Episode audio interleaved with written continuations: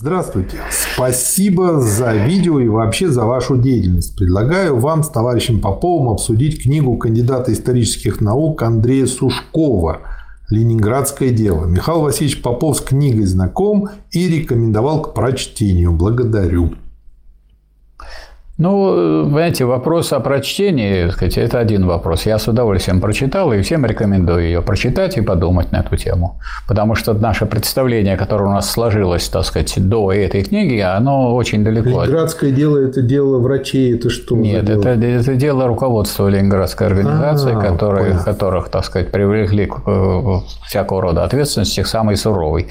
Там рассказывается о том, что эти люди и во время блокады, и после блокады устраивали тут пьянки-гулянки, нарушали самые, так сказать, элементарные нормы и каноны коммунистической нравственности, недопустимые для членов коммунистической партии, тем более для руководителей. Поэтому карать нужно это было самым жестоким образом.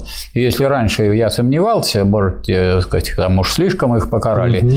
после того, как я эту книжку Сушкова почитал, э, я пришел к выводу, что покарали их за дело, и, может быть, надо было и больше людей покарать, которые этим занимались.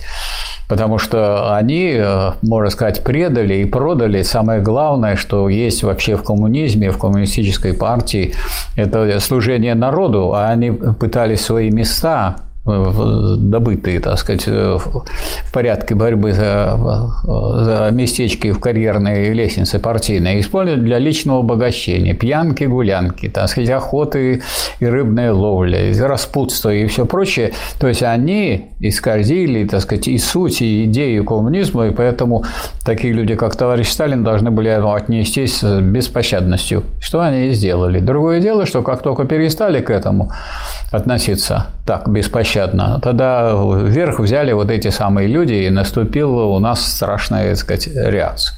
Да. А насчет того, что ее обсуждать, надо ее почитать. А что тут обсуждать?